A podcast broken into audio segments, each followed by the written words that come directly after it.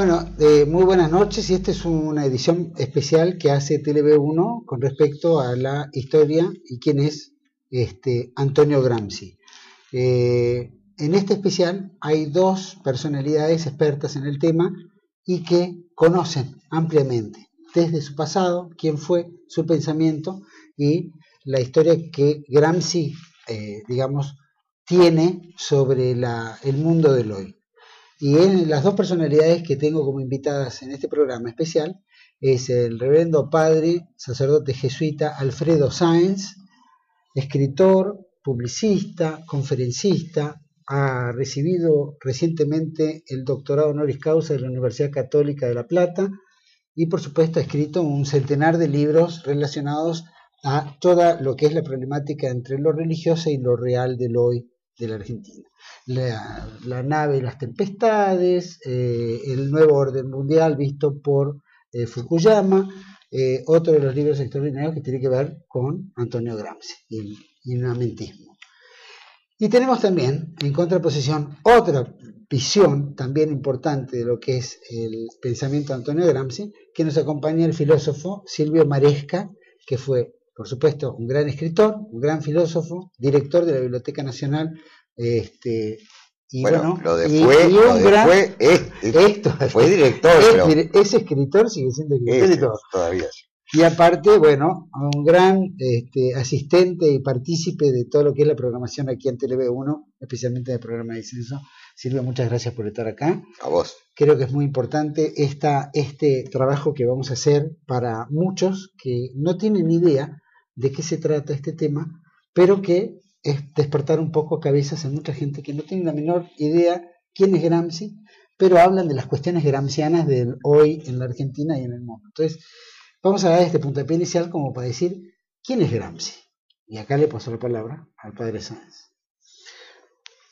Gramsci es un pensador italiano que nació en Cerdeña, una, una isla pobre en aquel tiempo, de familia de clase media, familia de varios hermanos. Él se destacaba por su inteligencia. Eh, y luego, cuando hizo el colegio, pasó a la Universidad de Turín y allí comenzó a formarse una mentalidad marxista, el marxismo incipiente, porque nació a fines de mil, eh, casi al 1900. De 1917, la revolución, él, se empezó a formar en, la universidad. Allí en Turín empezaba la, la fábrica Fiat, el proletariado, toda esa temática y se metió en el Partido Socialista Italiano. En aquella época había dos, eh, partidos importantes, el socialismo, por una parte, y un partido más bien de índole eh, liberal. él se metió en el socialismo, pero ya eran dos partidos envejecidos completamente, eh, de modo que él se sintió incómodo en las filas del socialismo y e, integró los primeros grupos eh, marxistas abiertamente, eh, como era un muchacho inteligente, etc. Al principio tenía la política eh, sencilla, ocupar fábricas y creo que con eso, pero cuando viene Mussolini, más o menos justo en esos años, la marcha sobre Roma, él se siente en situación difícil sin embargo, él, los comunistas lo siguen promoviendo, integra el, con Togliatti, que fue el viejo que después aparecería en la Segunda Guerra Mundial, al final de la guerra, eh, amigo de él, lo mandan a, los, sus, camaradas lo mandan a Moscú para que se forme bien. Ahí tiene el, el diálogo él con los tres que hicieron la revolución principales, o sea, Lenin, Stalin y Trotsky. Habla largamente con Lenin, Lenin estaba medio loco, según me he leído, a veces estaba en cuatro patas y ladraba, hasta ese punto llegaba su locura, pero en los momentos de sal de sanidad eh, todavía se expresaba bien y habló mucho con Lenin, habló con Stalin, que le estaba moviendo el piso a Lenin, Lenin no lo quería Stalin nada, pero al fin logró sucederlo, y habló con Trotsky, que era el jefe del ejército rojo, que luego caería en desgracia. Así que conoció al marxismo en su fuente, vamos a decir, en sus principales gestores.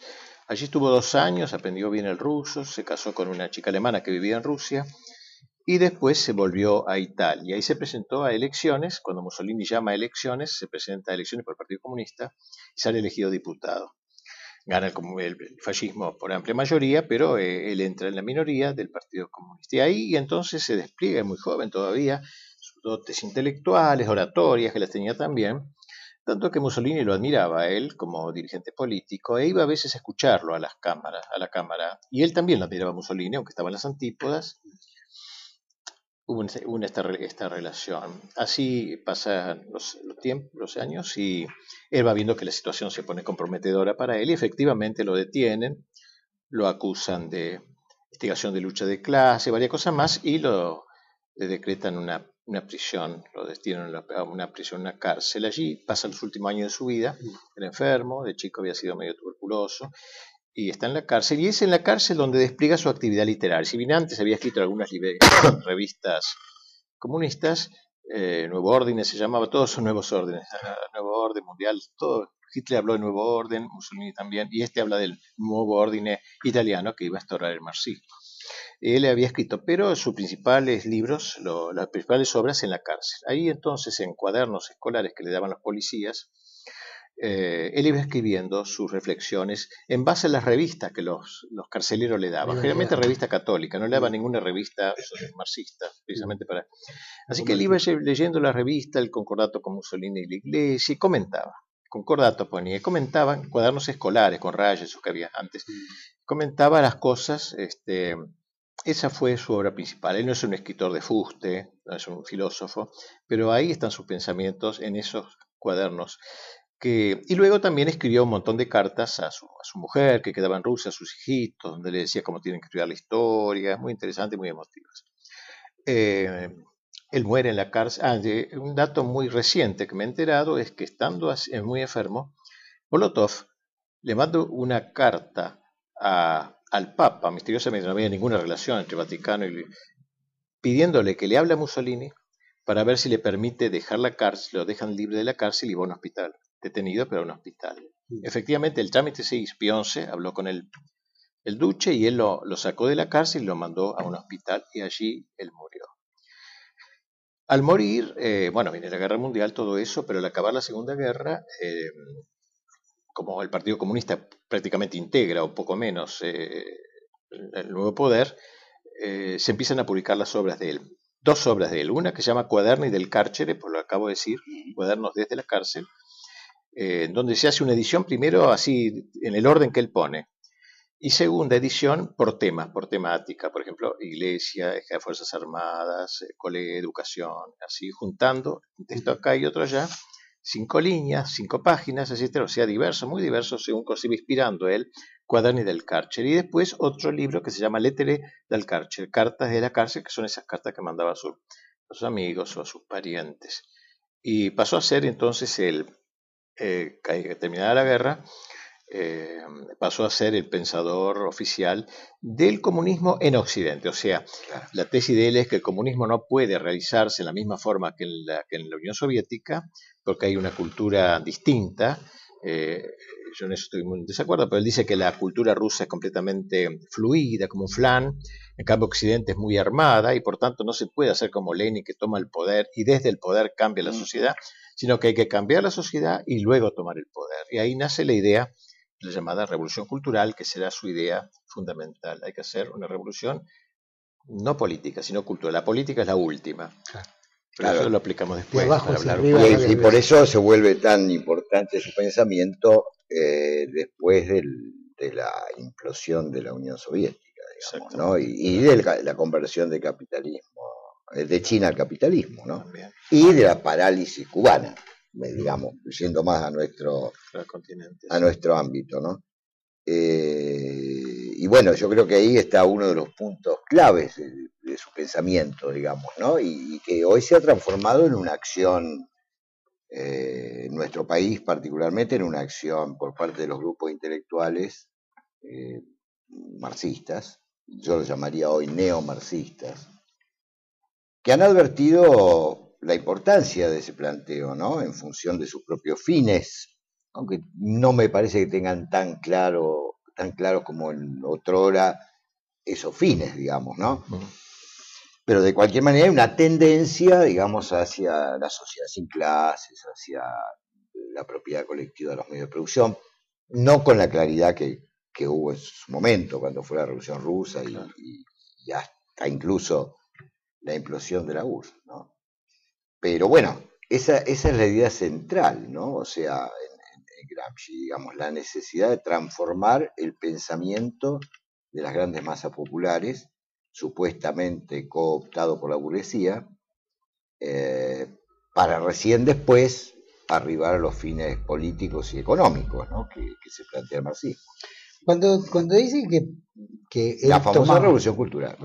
cuando toma todos estos pensamientos y los empieza a armar ¿no? por partes, eh, ¿qué se puede destacar de alguno de ellos? Por ejemplo, en esas partes, más allá de que el conjunto tiene un sentido este, de la revolución cultural. Por ejemplo... Yo, lo que he tratado en, cuando he escrito libritos sobre él que me gusta mucho es la idea que él tiene de la historia, es muy interesante. Eh, es una, una idea que coincide con los grandes pensadores católicos tipo Donoso Cortés, aunque parezca mm. increíble decirlo, de una visión como teológica de la historia, aunque él no cree en Dios, veremos después, no, plenamente ateo. Eh, sin embargo, hay una especie de visión o, marxista también influido de un desarrollo, un devenir histórico que tiene que acabar en el comunismo, que es la fruta madura de mm. toda la historia, la historia de la modernidad, porque en la Edad Media, digamos, es lo último prehistórico, vamos a decir, la historia empieza en el... Y en, uno de esos textos que ha escrito en los cuadernos de la cárcel dice, ¿no? Eh, hablando del marxismo, el marxismo nace en el Renacimiento. A mí me, encantó esa idea, porque pocos dicen eso. O sea, ya en el Renacimiento empieza la, implosión del hombre soberbio, aun cuando Miguel Ángel sea bien cristiano, ya se empieza a ver esas imágenes eh, eh, dantescas del hombre soberbio, del hombre lleno de musculatura, eh, que va preludiando la figura del Prometeo, que este, del rebelde, aunque yo como digo, Miguel Ángel no hay nada de eso, pero hay un preludio en, la, en, el segundo renacimiento sobre todo, ya hay un comienzo de, la revolución moderna, que después dice segundo paso lo del protestantismo, eh, y va explicando por qué muy bien, el tercer paso de la revolución francesa, eh, y el último paso lo da la revolución soviética. O sea, hay una, pero hay un orden, dice, y ah. si debemos decir en este orden cuáles son los padres, por así decir, del marxismo, serían tres principales. Alemania da la idea, con el, idealismo alemán, pensamiento de Kant, Hegel, Hegel, que encierra al hombre dentro de la interioridad, eh, eh, eh, luego, Francia da la política, la literatura y la política en la Revolución Francesa. E Inglaterra da la economía, la, economía este, liberal, digamos así. Mm. Muy extraño. Yo creo que Engels ya había escrito algo al respecto, ah, ¿no? como las tres ah, fuentes. Ah, si, bien. si, no, si me ah, acuerdo bien. No, sabía yo. Puedo no acordarme bien, pero creo que ya está Capaz que la lo idea en, Engels. Capaz que lo toma de él, ¿no? No sé. Eh, claro. En los 70, sin embargo, el pensamiento de Althusser, el estructuralismo de Althusser, ¿no? Y, y la renovación del marxismo, como de la teoría marxista que significó tanto el materialismo histórico como el dialéctico, hizo que Gramsci pasara a un segundo plano por su historicismo, justamente, ¿no? Porque es un historicista, donde está también en él la influencia de Vico, lejanamente. probablemente, sí. Y también de Croce y Gentile. El, de Croce, digo, el ángel italiano, ¿no? Claro que con otro signo, por supuesto, ¿no? Pero luego, claro, el Althusser eh, en los 80 desapareció de escena por completo. El pensamiento de Althusser se derrumbó, digamos, ¿no? que tenía sus facetas interesantes. Bueno, algo de él se tomó de Althusser también, ¿no? Porque Althusser eh, insistía mucho en la importancia de la ideología.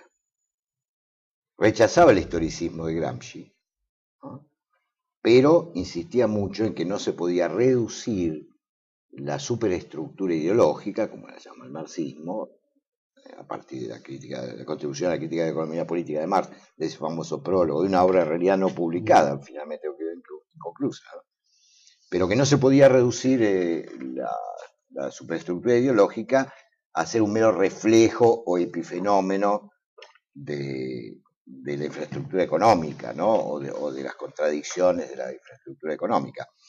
Claro, el marxismo europeo siempre tuvo un nivel, digamos así, de complejidad que no tenía el marxismo ruso. Mm. Cuando uno ve lo, que eran los manuales de filosofía de la Unión Soviética es una cosa pero espantosa, ¿no?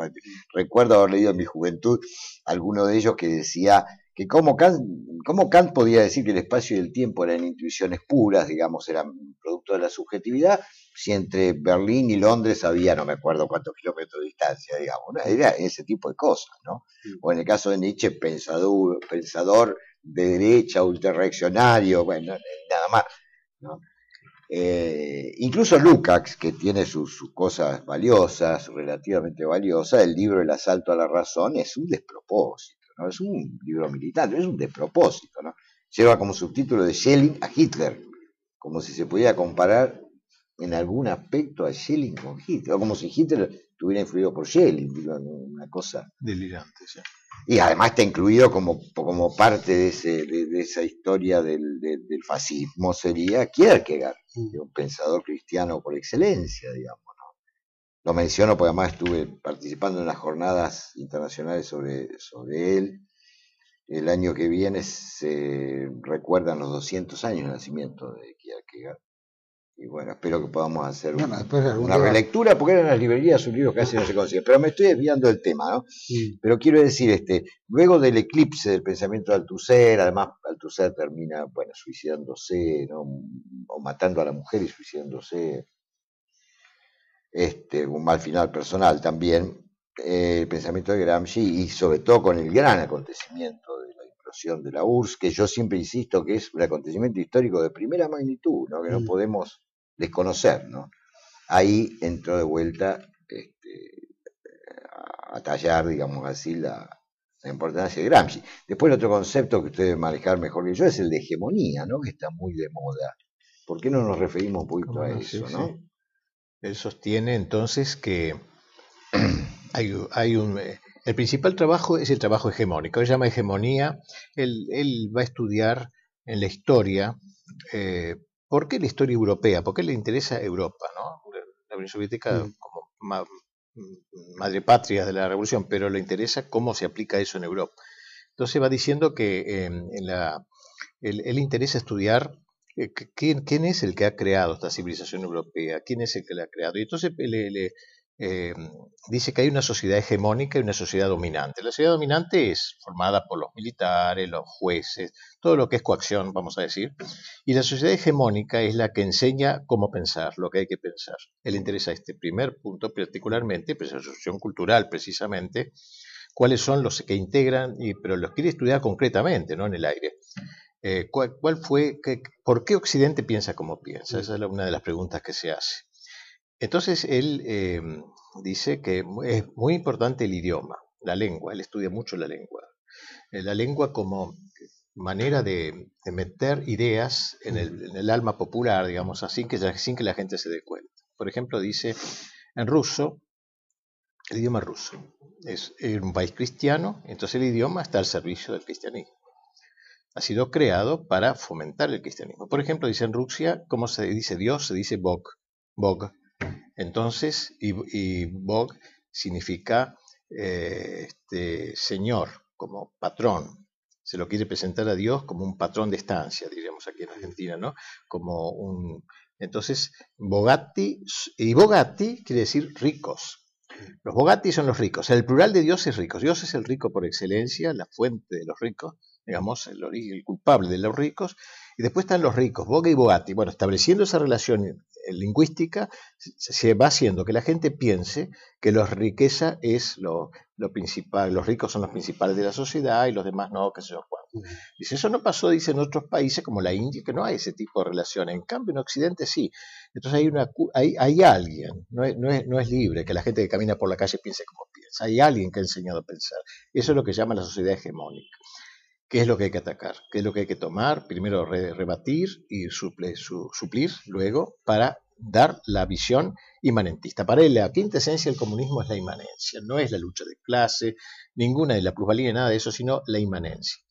La inmanencia significa, es una palabra que está tomada de buena parte de la filosofía alemana, inmanere en latín significa permanecer en, la actitud del hombre que vive en este mundo como si fuese su patria definitiva, y que se contrapone a la trascendencia, trans significa atravesar, transatlántico, cruzar el Atlántico, que es la actitud del hombre que vive en esta tierra sabiendo que es un tiempo de paso y luego viene la eternidad. La concepción cristiana y occidental es trascendentalista.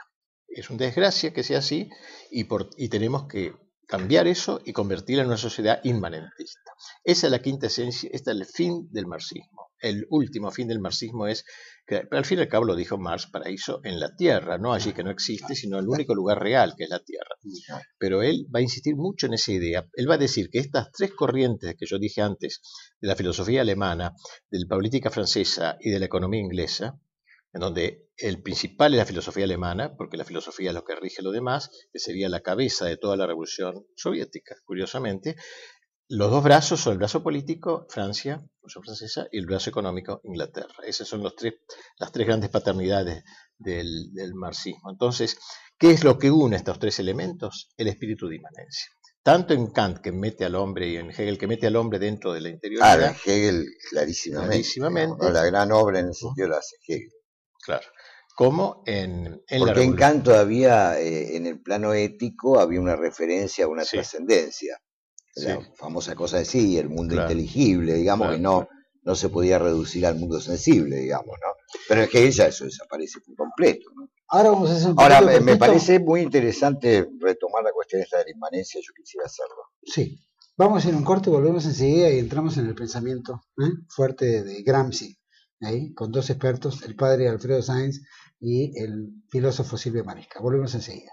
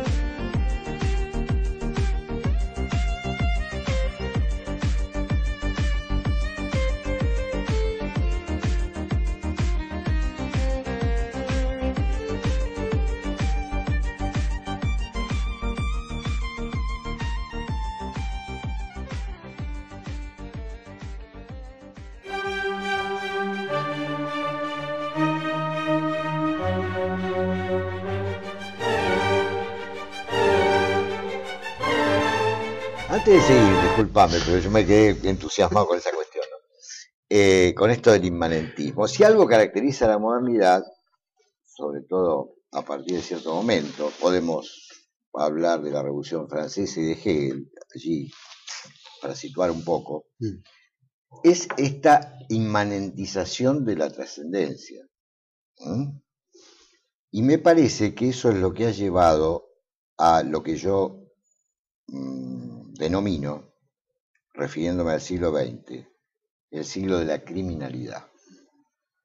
Porque efectivamente, tanto los totalitarismos, tanto eh, el bolchevismo como el nacionalsocialismo, dejaría un poco aparte de esto a otros fascismos, intentaron realizar el paraíso en la tierra sustentados en una filosofía de la historia que justamente inmanentizaba lo trascendente y le daba a la historia una importancia, digámoslo así, trascendente justamente, es decir, la historia como el lugar de realización absoluta de lo absoluto, digámoslo hegelianamente, ¿no? Hegel lo piensa así, además, ¿no? El espíritu absoluto se ha realizado en la historia, por eso él habla de un fin de la historia, ¿eh? que no es el Estado prusiano, para Hegel son las instituciones democrático-liberales. Digamos, el espíritu objetivo. ¿no? Eh, bueno, yo creo que este, este intento de realizar lo absoluto en la tierra, el paraíso en la tierra, de inmanentizar lo trascendente, el protestantismo tiene también relación con esto, ¿no? Lo, tendríamos que tratar aparte, pues anterior en este aspecto. Lleva a la, a la criminalidad más tremenda porque ya el otro, el distinto, el enemigo, como conceptualizaba Carl Schmitt, no es sencillamente un enemigo circunstancial, mucho menos un adversario, sino que es lo demoníaco, es aquello que impide la realización de Dios en la tierra. Entonces hay que eliminarlo.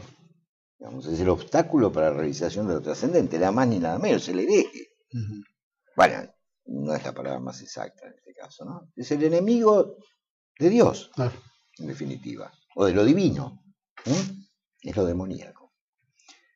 Y así es que solamente en la Segunda Guerra Mundial eh, contabilizamos 70 millones de muertos en función de este tipo de proyectos delirantes. Por eso me gusta mucho lo de Kierkegaard, que yo lo mencionaba antes, cuando habla de cristianismo como escándalo, el escándalo de Dios hecho hombre. Pero ese escándalo, dice él, que es lo contrario de la fe, en un sentido.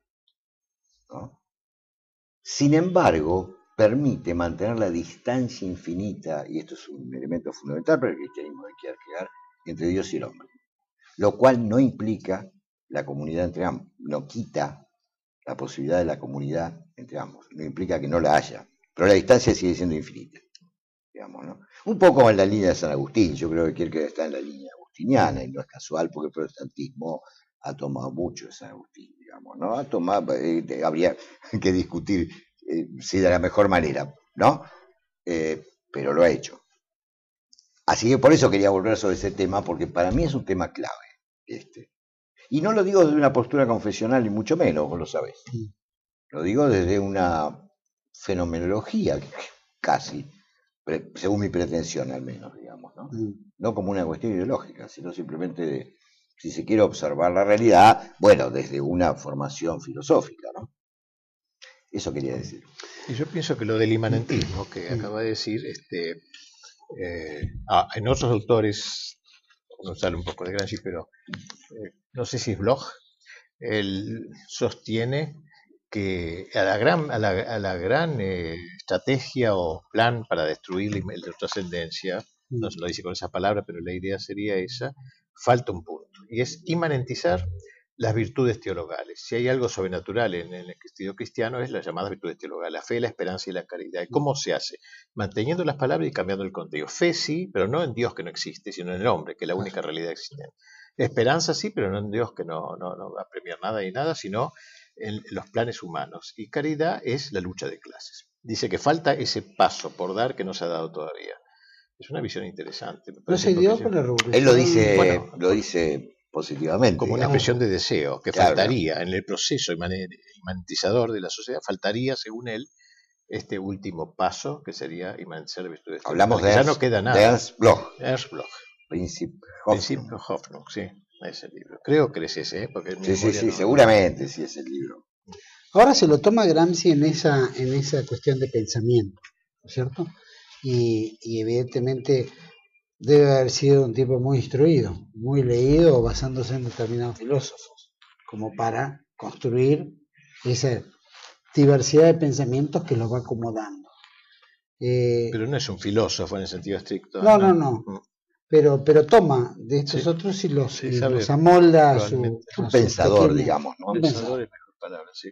Y, y como pensador, eh, ¿Cómo, cómo, cómo empieza a influir más allá de todo en, estos sistemas que él los va programando también entre el hombre, la revolución, o el pensamiento? ¿Cómo, cómo, cómo va cuadrando en, en, esa sociedad en ese momento? ¿Cómo lo empiezan a tomar y lo empiezan a proyectar?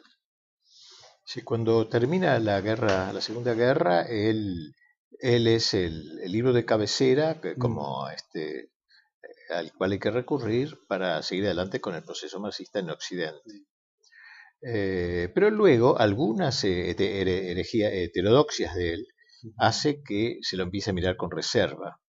Este, por ejemplo, lo que aludía hace un ratito, profesor, la relación entre la estructura y la superestructura. En eso es heterodoxo, porque para Marx lo principal es la, la estructura, que son las relaciones económicas en la sociedad, de lo cual brota una superestructura que es la idea de patria, de familia, de Dios, de todas estas cosas, este, que está allí.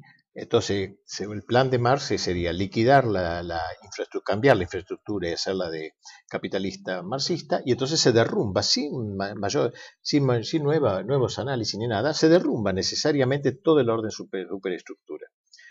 Gramsci va a decir, no, eh, hay que trabajar no en la estructura, no en la, en la estructura, sino en la superestructura. O sea, apunta todos los cañones a cambiar la superestructura. Según el plan de él, hay que cambiar el modo de pensar de la gente, lo que llama el sentido común, no en el sentido tomista de la palabra, el, sentido común es... que uno tiene los principios íncitos en uno, aunque nadie se lo enseña, o llamamos sentido común a la adecuación con la realidad que tiene uno instintivamente, no una persona, sino llama sentido común al común sentir, que es otra cosa de la gente que camina por la calle. Hay que cambiar ese modo de sentir. Por eso el estudio de la, del origen de las palabras y de todo ese estudio que hace para ver cómo la gente entiende así. Y por tanto, para cambiar ese modo. Eso es lo, más importante. Si no, no se puede sostener la revolución. Yo creo que hubo ahí una, una, cosa que le impactó mucho, si, si no me equivoco, ¿eh? porque me puedo equivocar en esto que fue la Revolución Húngara, ¿no? que, ah, duró seis meses en 1920 y no se pudo sostener justamente porque el sentido común de las personas no era favorable a esos cambios eh, drásticos en, la, propiedad, fundamentalmente, digamos, ¿no? Porque un tema clave. Pero creo que hay otro punto, o sea, eh, ya desde los 80 se empieza, porque muchos intelectuales ya vieron que la, la cuestión soviética no andaba. No, andaba, no, andaba.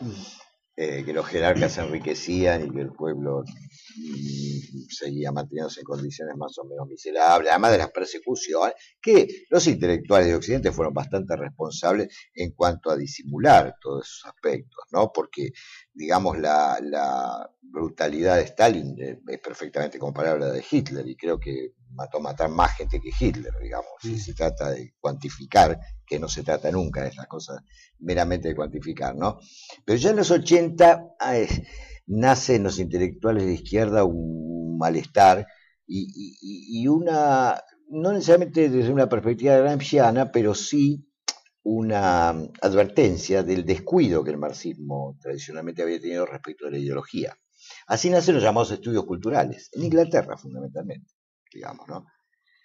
en Estados Unidos hay un representante muy importante de eso, todavía vivo, que es Jameson, donde mm, Jameson plantea, por ejemplo, ya en el 84, en un libro que se llama Teoría de la Postmodernidad, que la producción capitalista, tardo capitalista, digamos, no podría funcionar sin la cultura.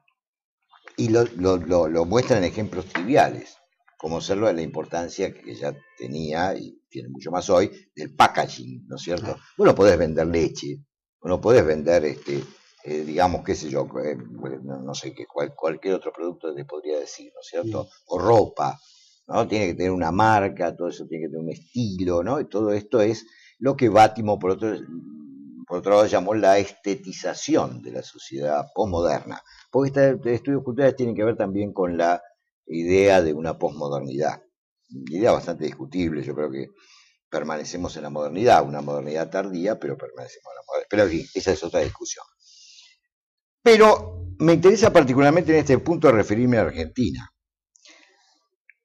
La caída de la Unión Soviética implicó, no solamente en la Argentina, pero nosotros siempre somos un poquito exagerados, una suerte de triunfalismo neoliberal, así se llamó a esto, a este liberalismo remozado, en fin, que, que, se venía trabajando mucho antes con Hayek, etcétera, pero digamos que no tenía raigambre. Bueno, una especie de triunfalismo, Fukuyama fue un claro ejemplo de, esa visión. Eh, periodo que duró 10 años, que, que nosotros coincide con la presidencia de Menem. Mientras nosotros nos preocupamos por las privatizaciones o no privatizaciones y por otros, por el dólar y por el uno a uno y otro tipo de cosas. Los intelectuales marxistas en nuestro país, advertidos de lo que había sucedido, empezaron a, no es que empezaron, sino que completaron su eh, apoderamiento del aparato cultural. Cosa que venía de muy atrás, porque el Partido Comunista Argentino que nunca pudo conquistar un obrero, lo que sí pudo conquistar fueron, los artistas y los intelectuales, es decir, apuntó muy directamente a ellos a través de una, claro, a través de prebendas de todo tipo y porque siempre fue un partido adinerado, de gente adinerada, y además el comercio con la Unión Soviética y otras cosas que implicaron muchos recursos para el Partido Comunista. En los 90 silenciosamente en una época donde la cultura, la influencia de la industria cultural es decisiva por el desarrollo tecnológico, se fueron apoderando del resto de la parte cultural. O sea que hoy lo que es cine, teatro, plástica, suplementos culturales, eh, decisiones editoriales, no necesariamente la, propiedad de las editoriales, pero sí la decisión de que se publique, que no. Eh, bueno, todo lo que tiene que ver con la producción cultural está en manos del marxismo, o del neomarxismo, como lo llamo yo. Con esta idea justamente que estos intelectuales, que ya tenían algunos en los 70, lo mencionamos antes fuera de cámara, pero eh, que se incentivó fuertemente después de la caída de la URSS, eh, eh, con esta idea de que es necesario cambiar el sentido. Y para eso está la cultura, y hoy la industria cultural. Si uno quisiera hoy en la Argentina filmar con el apoyo del Instituto de Cine una película que no tenga de alguna manera un contenido izquierdista, pero no es solo un contenido izquierdista, es también algo que tenga que ver con la degradación de las costumbres. Esto es lo que nos permite entender cómo es una estrategia del neomarxismo todo esto que tiene que ver con el matrimonio homosexual, la adopción de hijos de parte de los homosexuales, la, llamada problemática de género, la identidad de género y la identidad no sexual, y, por cierto, el aborto eh, como, como principales reivindicaciones. Porque ¿con qué tienen que ver? Tienen que ver con la destrucción de la familia, donde el marxismo y el neomarxismo piensan que está el núcleo de la resistencia burguesa a la revolución. Lo digo un poco toscamente, quizá, ¿no? Esto requeriría, pero estamos en, con los tiempos televisivos. No sé, por lo menos esta es mi visión de lo que está pasando en la, en la Argentina, ¿no? Este, no, no, se lo atribuyo necesariamente a la, Presidente, pero me parece que los intelectuales que la rodean están a veces no con total claridad, pero en este pensamiento. ¿Cómo lo ve usted? Sí, sí, no, está muy bien. Eso, la hegemonía, la hegemonía que decía él, ¿no? O sea, el modo de pensar de la gente. Él habla un lenguaje muy militar. La casa de gobierno, la casa, el palacio de invierno, decían en, Rusia, es la última, la última pero están las casamatas de la cultura, así lo llama, un lenguaje que le gusta muy militar. Hay que ocupar las casamatas de la cultura. Esas casamatas que son la prensa, la, ahora diríamos la televisión, todos esos medios. Él, ese es el trabajo que hacer, meterse en todos los que enseñan a pensar. ¿Qué es lo que se ha hecho así desde, aquí? Muy claramente desde el 83 hasta ahora ha cambiado algunas personas, pero la idea, uno ve el Teatro San Martín, la línea más o menos es esa, la misma, para tomar un ejemplo, ¿no? Es un poco esta que acaba de decir, tal cual. me parece importante establecer una cosa, un agregado a lo de esto, es la relación entre el liberalismo y el marxismo que la vio muy claramente él. Para él, el, para Gramsci el liberalismo es, eh, el progenitor del marxismo. Eso ya lo había visto Dostoyevsky de otro punto de vista, cristiano, ¿no? como la de Dostoyevsky, en una obra magnífica que se olvida, que todo el mundo habla de crimen y castigo, con los caramazos, pero la obra más, una obra importantísima de él se llama Demonios, no los demonios, como se, los endemoniados, como se ha traducido en ruso es Biesi, que significa demonios. La idea es que Rusia está poseída por el socialismo. Y entonces la novela es una novela una novela metafísica casi, una cosa maravillosa. 800 páginas como escriben los rusos, libros de bolsillo, ¿no? Este, Pero qué buen dato, yo no he leído. se lo recomiendo, es una joya. Entonces, del padre liberal, que habla francés, porque el ruso es un idioma de las sirvientas en aquel tiempo, el, idioma ruso le dio calibre cultural Dostoyevsky, porque antes el ruso era más bien para la gente muy arreaca, la gente de aldea, hablaba, ellos hablaban francés. Esto implica todo un influjo de Francia y de la Francia revolucionaria, obviamente. Entonces el padre, el padre que es un liberal, un hombre de escritorio, que escribe cosas, y el hijo, Piotr Stepanovich, se llama el chico, que empieza a romper vidrios y cosas, y el padre dice, pero ¿qué estás haciendo? Como diciendo, ¿qué monstruo me ha salido a mí? Papá, no hago más que llevar tus ideas a las últimas consecuencias. Esa sería la tesis del libro. O sea, de padres liberales, hijos socialistas. Él no vio el comunismo, lo previó. Y también lo describió que alguna proclama que él ponía en boca de estos muchachos socialistas, estos grupos de choque que se iban creando en la universidad, que lo describe maravillosamente bien, incluso presenta un seminario, ex seminarista, que todo el flujo religioso lo vuelca a una religión invertida, lo hace maravilloso eso, este, es, eh, lo usó mismo Lenin algunas proclamas que él había inventado, puesto en boca de los socialistas. Así que es un profeta digamos, este, del aparato soviético. Eso es muy importante, me parece, ¿no? La, ¿No es increíble que conjugue tanto la Francia, Alemania la Inglaterra eh, en el mismo espectro. Muy llamativo, muy llamativo. Eh, Yo creo que porque se va dando mucho en la historia, ¿no es cierto? Que los tres países de alguna manera influyen en las diferentes ideologías que se Y él dice que lo que une a los tres es el inmanentismo. Ah. Claro, eso en la, la, Revolución Francesa también, porque olvida el orden sobrenatural y se queda todo en la razón y el orden natural de soberanía del pueblo y todo eso. Y en Inglaterra dice porque crea el Homo Faber, el hombre, el hombre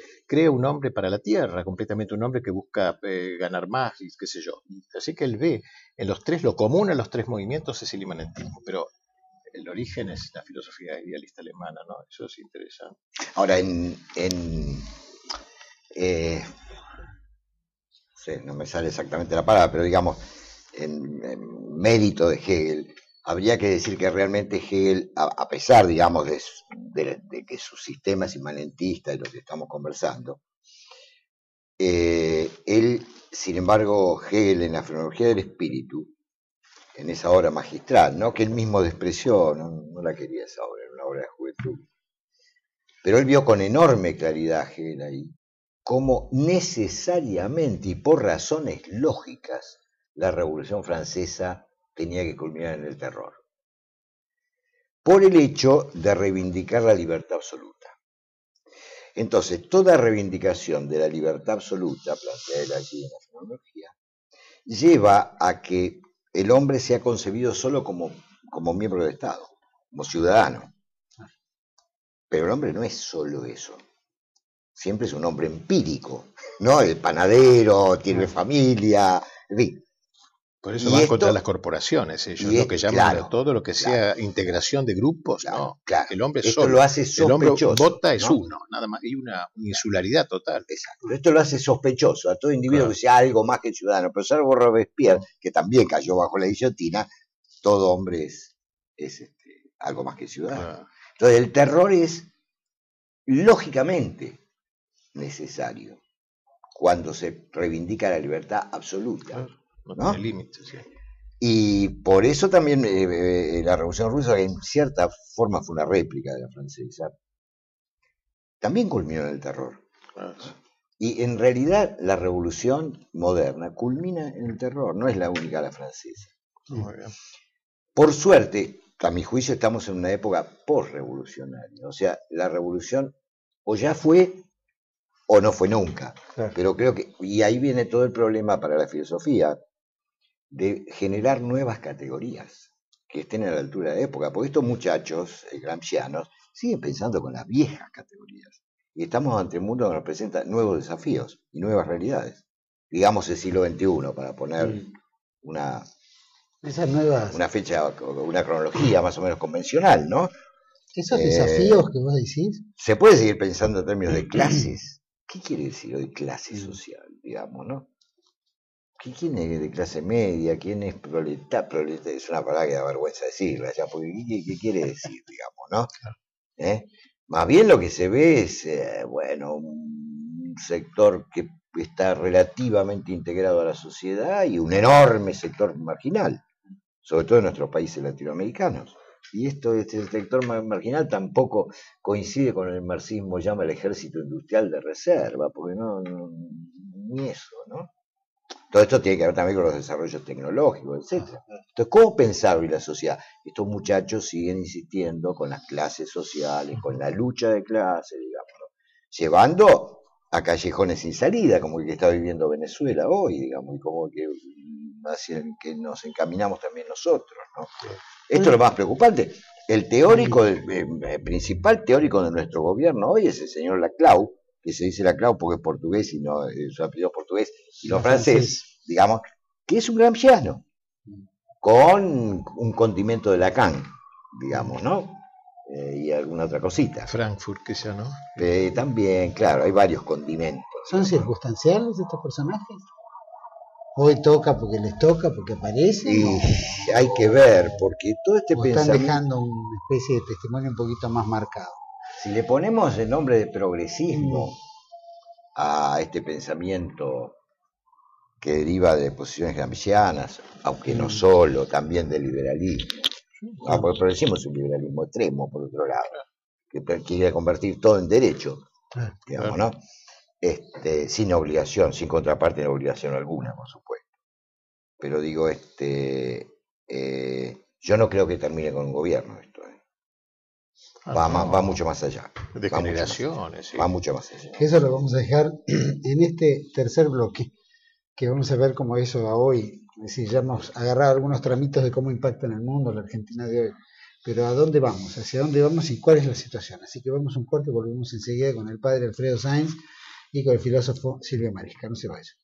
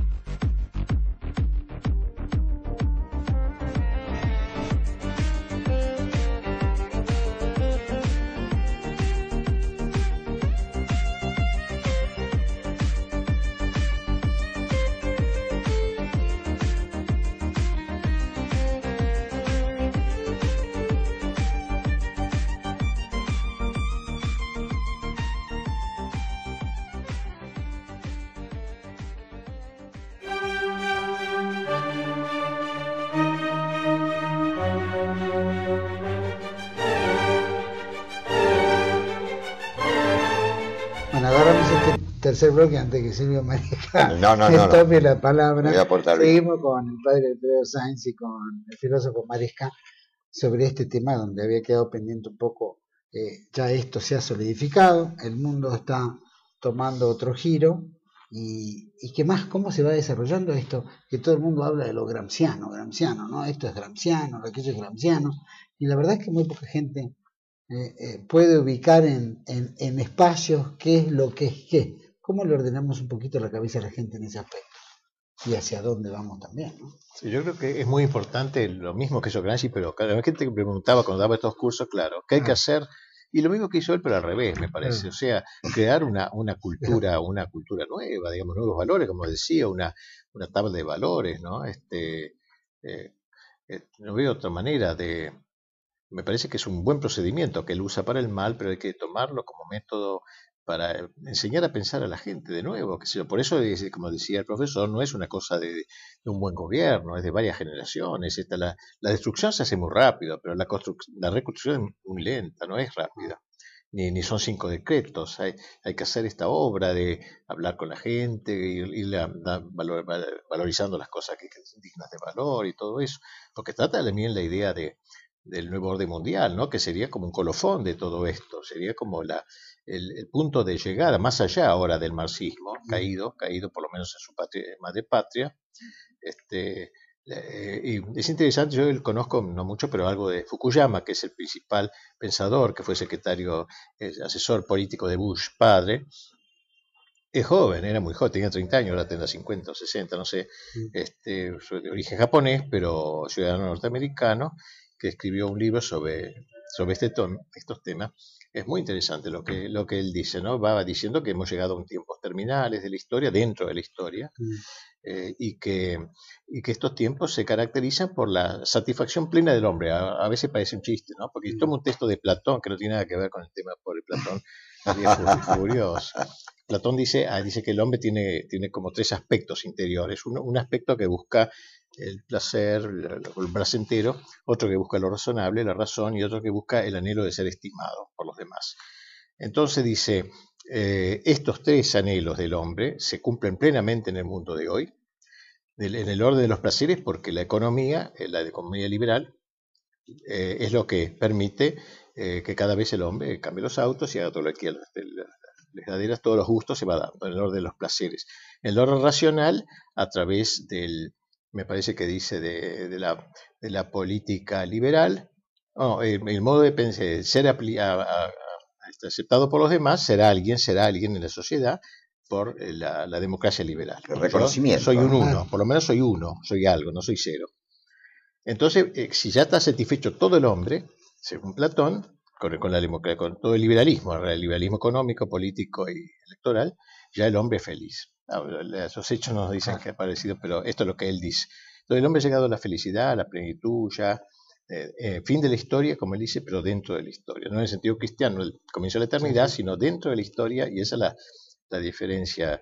Y él, este, él, es, él me parece que influye más que Gramsci en este momento. Vamos, no, no como persona, pero estas ideas me parece. Y él dice que quiénes son los enemigos del nuevo orden mundial, porque se da cuenta que este esquema es demasiado sencillo este, habiendo un mundo árabe que sale de estos campos y todo, y hay varias cosas que lo sacuden y no, no están así. Este, entonces, hay tres grandes enemigos, eh, los principales, la familia, la las patrias y la religión. La familia está de todo, parece extraño, ¿sí? ¿por qué la familia? ¿Qué tiene que ver la familia? Él entiende la familia en el sentido cristiano, de unión de hombre y mujer, por vida, etcétera, y eso dice no puede andar con el liberalismo porque el liberalismo es justamente contractual, así es un contrato que uno puede rescindirlo cuando quiera. Por tanto, la familia hay que liquidarla y mientras haya eso todavía no. Las patrias, las patrias también, porque si se quiere un mundo homogéneo, como se llama, una homogeneidad universal, hasta con un idioma común, que obviamente es el inglés, este, etcétera, una homogeneidad universal, las patrias molestan las patrias con sus héroes, con sus genios, con sus fronteras, con su idioma, molestan, entonces eso conspira.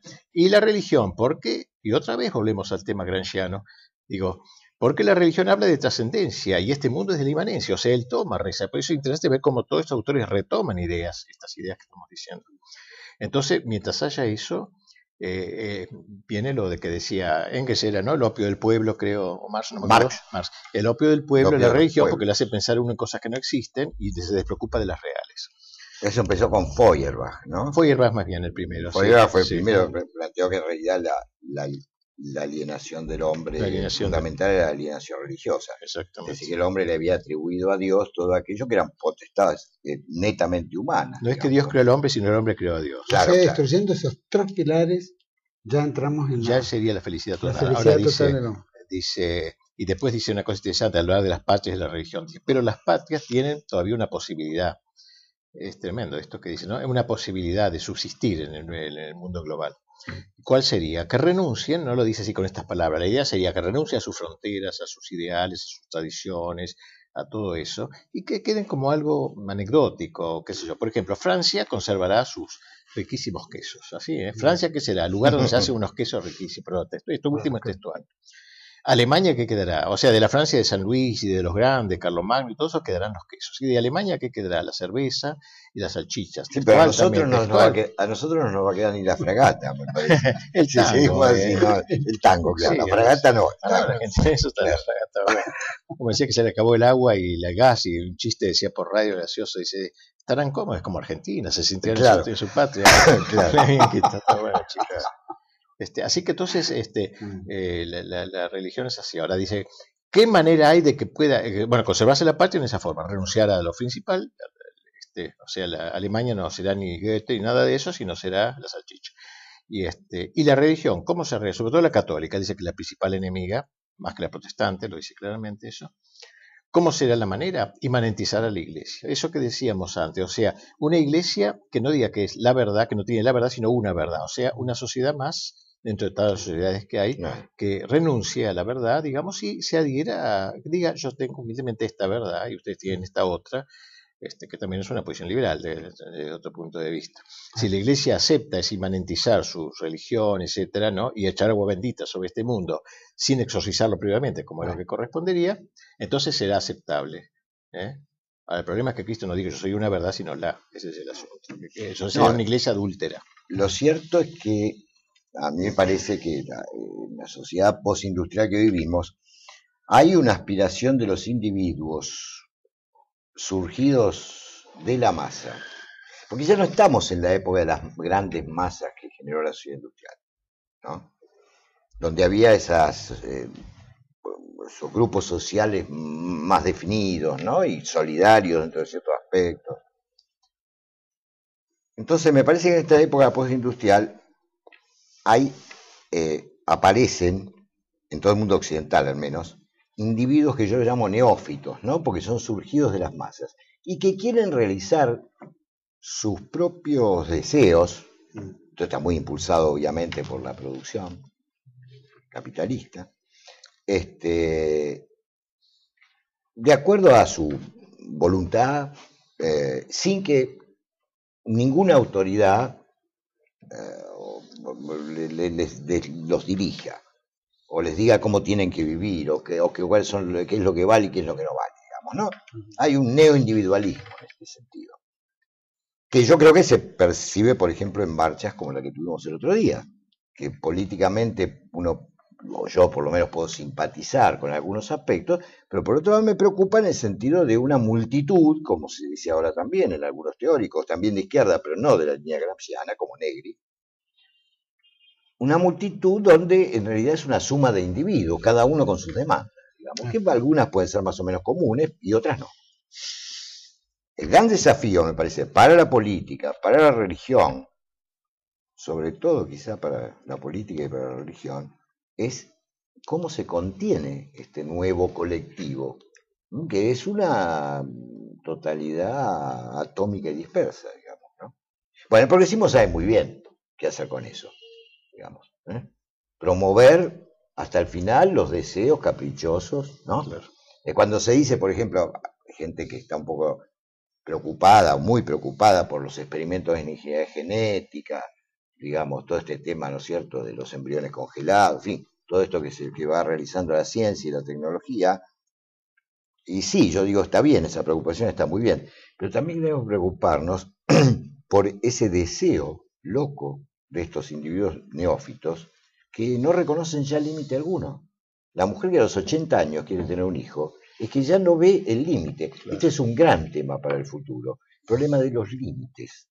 Yo no tengo nada, para decir cualquier cosa, o el ejemplo que me viene a la cabeza, no tengo nada en contra de que voten los niños de 16 años. Pero ¿por qué, como decía un cartel por las calles, por qué no 14? ¿Y por qué no 12? ¿Y por qué no 10? ¿Y por qué no 8? Digo, ¿dónde está el límite? ¿No es cierto? ¿Dónde está el límite? Mostraban otro día un medio como gran acontecimiento, una pareja donde, eh, bueno, el, muchacho había nacido varón y se había, a través de la ciencia y la tecnología, podido convertir en mujer, y viceversa. Y estaban juntos. Lo mostraban como una gran maravilla. El domingo lo vi. ¿eh? Lo mostraban como un triunfo del amor. Un triunfo del amor. Como por decir, ahora, Vuelvo a decirlo. ¿Dónde está el límite del deseo? Y ya Platón, usted lo mencionó, padre, muy bien. Y ya Platón en el Filebo, que es un diálogo que yo he trabajado mucho y he, publicado un libro sobre, sobre ese diálogo. En el Filebo ya Platón decía que lo que lleva a la infinitización del placer y por ese lado a la destrucción del hombre y de la ciudad, que no se puede separar, de la comunidad, lo que lleva a esa infinitización del placer es el deseo, que es cosa del alma, dice Platón, no es cosa del cuerpo. Fíjense ustedes qué, qué, interesante. Ahora, una sociedad que promueve permanentemente el deseo. Y el progresismo que le dice, está todo bien, queré más, pedí más, tenés derecho a todo. No hay límite. No hay límite. Entonces digo, en el futuro va a ser un gran problema el problema de los límites. Yo creo que la iglesia a su manera trata de ponerlos, pero eh, ¿hay oídos? Ha decaído bastante, ¿no? como autoridad y aparte han, trabajado todos simultáneamente para voltear esa autoridad. Y esa imanentización, y todo entra dentro de la iglesia también, Entonces eso todavía contribuye más a la confusión general. Un poco lo que decía padre de, de que no tenga la personalidad que tiene la iglesia, sino que sea una opinión más o un, pensamiento más, ¿no? Eh, ¿Algún cierre que tengamos? Eh, digamos, ¿cómo, cómo, cómo, cómo proyectaría usted a la Argentina de, de lo próximo? Ya que estamos hablando del, nuevo orden mundial y estamos viendo esta especie de globalización que, que es el nuevo orden mundial, pero ¿qué, hay aparte de llegar? ¿Qué es? En fin, ¿qué hay más allá de eso? Porque el nuevo orden que es nada más un gobierno único y, y qué más sí, y a dónde va claro va a la ruina claro hay que alertar a la gente, ¿no? Pero digo, ¿qué hacer? Y bueno, el trabajo es el de siempre, nada más que, o sea, la, tabla de valores y otra vez eh, eh, los padres que son capaces de tener cierta autoridad, porque justamente mm. parte del grianchismo es esa, mm. haber confundido las palabras. Toda autoridad es mm. autoritarismo. Estuve en una mesa redonda en la Facultad de Filosofía de aquí. ¿La UBA? Sí, que totalmente. ¿Pudo salir indemne? Sí, me miraban todos. Este, bueno, una, mesa redonda, divertidísima, sobre el revisionismo histórico y qué sé yo. Y ahí, este, eh, una era pavada, ¿no? Pero estábamos sentados todos y la, estoy acá la mesa y la gente allí, uno hablando, o nosotros el grupo hablando, mm. este, la mesa estaba detrás de uno, ¿no? Era lo más incómodo, los, bolches son, son incómodos, ni siquiera tiene sentido la comodidad. Para, sacar agua yo pasaba delante de la gorda que dirigía todo, así para sacar el agua y servir, una cosa ridícula. Pero eso es porque yo creo que detrás de la y la gente ahí es autoritarismo, es fascismo. Claro. Entonces, este, bueno, es que retomar esos valores, distinguir autoritarismo de autoridad y salvar estas cosas que si se pierde todo eso, se pierde todo. ¿Y usted se atrevió a vestido así? Sí. Bueno. Me miraba, sí. El coraje es un elemento importante en la nueva sociedad también.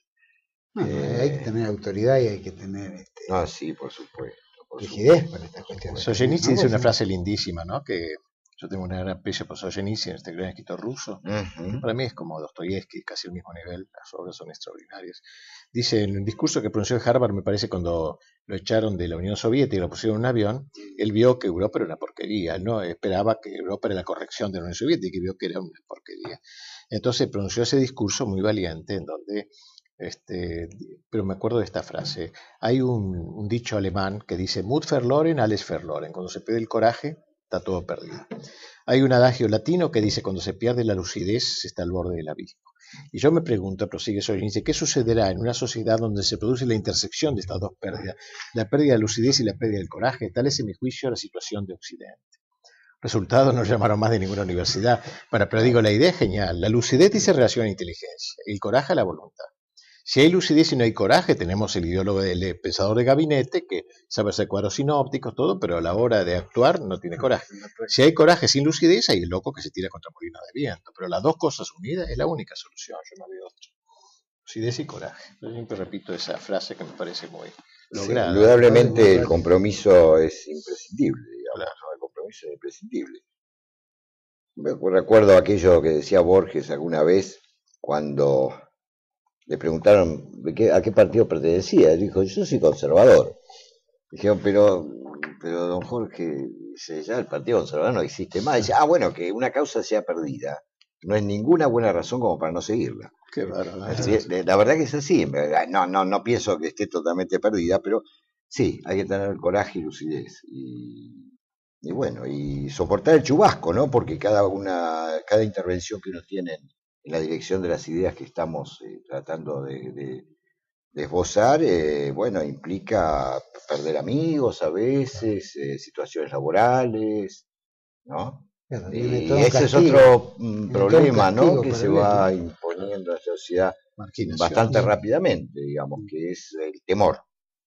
En ese sentido, las manifestaciones que ha habido en los últimos tiempos son promisorias, digamos, ¿no? Porque me parece que para un poco el autoritarismo real, que, no es el, que, estamos justamente mencionando recién, ¿no?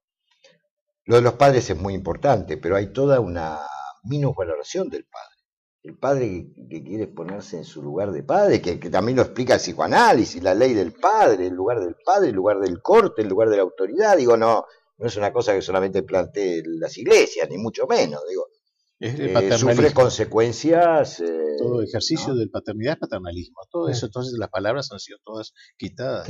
Ya no, no, quieren ejercer. Por eso es tan importante la lucha por el lenguaje. Usted lo ha mencionado muchas veces. Usted lo ha mencionado muchas veces. Quien gana la batalla por el sentido de las palabras se queda con todo. Ah, es un poco como las palabras que en una época se, se sentían como palabras eh, con determinada terminología, como esas palabras con el tiempo variaron su terminología, es decir, su sentido. Su sentido, perdón. su valor, también está el tema del valor, peyorativo, bueno, malo. mala palabra, ser marxista es ser fantástico. Cosas por el estilo, ¿no es cierto? Bueno, yo creo que hemos tenido una conversación riquísima, yo les agradezco mucho, creo que, que es bueno para el canal y es bueno para todos los, los que nos ven eh, espero que esta no sea ni la primera ni la última vez que nos juntemos para tocar temas que hacen el sentido porque ayudamos a mucha gente a tomar sentido. La televisión hoy, fuera de que esté tomada por los grancianos o por todo este progresismo, algunos vericuetos tiene que todavía uno puede eh, canalizar líneas de pensamiento. Sí, discúlpame, que convive perfectamente con, los fenómenos como, la, fenómenos como la prostitución. Mm. Todos estos programas que aparecen permanentemente en la televisión, ahora lamentablemente hay una chica de estas que se suicidó, o intentó, creo que todavía no murió, este, está muy grave. Digo, todos esos programas de, de espectáculos, de chimentos, cosas como la de Tinelli, incluso que yo, son una promoción abierta de la prostitución. Hoy se escuchaba esto por radio, digamos, ¿no? En el programa de Heblu, que no es ninguna maravilla, Heblu, ¿no? Todos saben que es, pero sin embargo, me entrevistaba a distinta gente que hablaba de, estas chicas que aparecen en la tele, cuál es su trabajo, ¿eh? Y la gente que las maneja. Digo, y con esto el progresismo no tiene. Las feministas, ¿cuál es el papel de la televisión, en la televisión abierta de la mujer? ¿Cuál es el papel?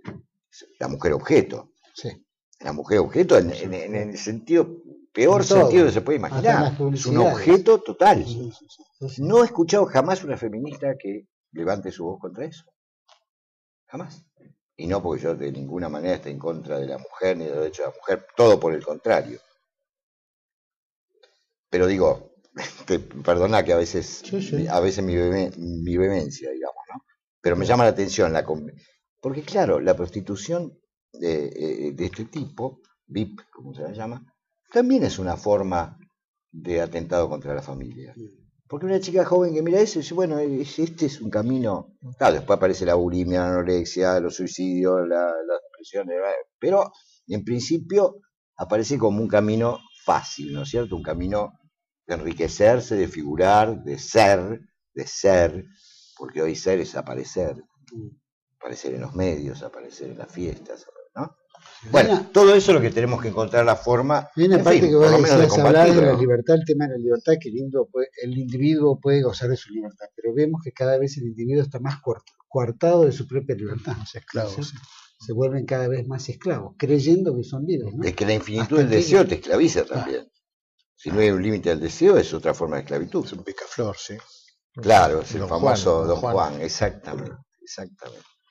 Bueno, yo les agradezco muchísimo, fue riquísimo el programa, Padre Sáenz, mil gracias, lo vamos a, convocar más veces para otros temas que tenemos en cartera, creo que Fukuyama, Nuevo Orden Mundial, tantas cosas hay que profundizarlas un poco más, creo que a la gente le ha gustado sus trabajos y creo que es importante seguir aunque hay varios videos que ha hecho y todo, o sea que, pero siempre bueno ir, ¿no? Removiendo un poco la cabeza. Silvio Marisca, mil gracias siempre poniendo tu... La verdad que hace un gusto conocer además al padre.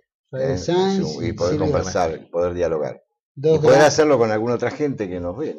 Sí, sí, sí, vamos a, vamos a, vamos a ir armando estas rosquitas que siempre ayudan al todo. Muchas gracias Silvia, ah, muchas gracias padre. Y este, y esto fue un especial de TV1 sobre Gramsci y un poco todo esto que está pasando gramsciano en el mundo. Eh, los espero al próximo especial de TV1. Muchas gracias y buenas noches.